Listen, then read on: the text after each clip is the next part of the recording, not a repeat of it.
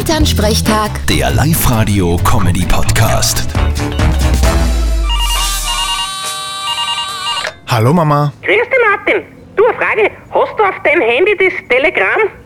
du meinst Telegram? Na, hab ich nicht. Du leicht. Ja, da weiß ich noch nicht. Aber die Nachbarn Susi hat mir davon erzählt.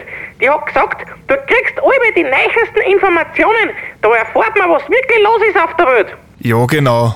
Da erzählt dir der Xavier Naidu, dass in einer unterirdischen Welt Kinder gefangen gehalten werden und denen Blut angezapft wird. Was? Wie kommt denn der auf das? ja, das weiß man nicht genau. Vielleicht ist ihm mal was am Schädel gefallen. Ja, das stimmt ja nicht, oder? Natürlich nicht. Aber es gibt genug, die das glauben. Und das ist ja nur auch so eine Geschichte. Da gibt's noch viel mehr. Aha, nur mehr so Rabos Geschichten. Ja, mei, das hat's halt immer schon gegeben. Früher, wie es noch kein Internet gegeben hat, haben's das Märchen und Sagen genannt. Ja, genau. Die, was dies glauben, die glauben wahrscheinlich auch, dass ein Wolf ein kleines Mädel und seine Oma als eine ganze frisst und die überleben im Bauch. genau. Oder dass sie ein Frosch in einen Prinz verwandelt, wenn man küsst.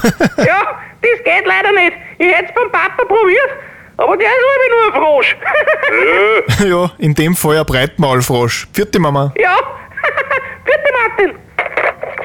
Elternsprechtag. Der Live-Radio-Comedy-Podcast.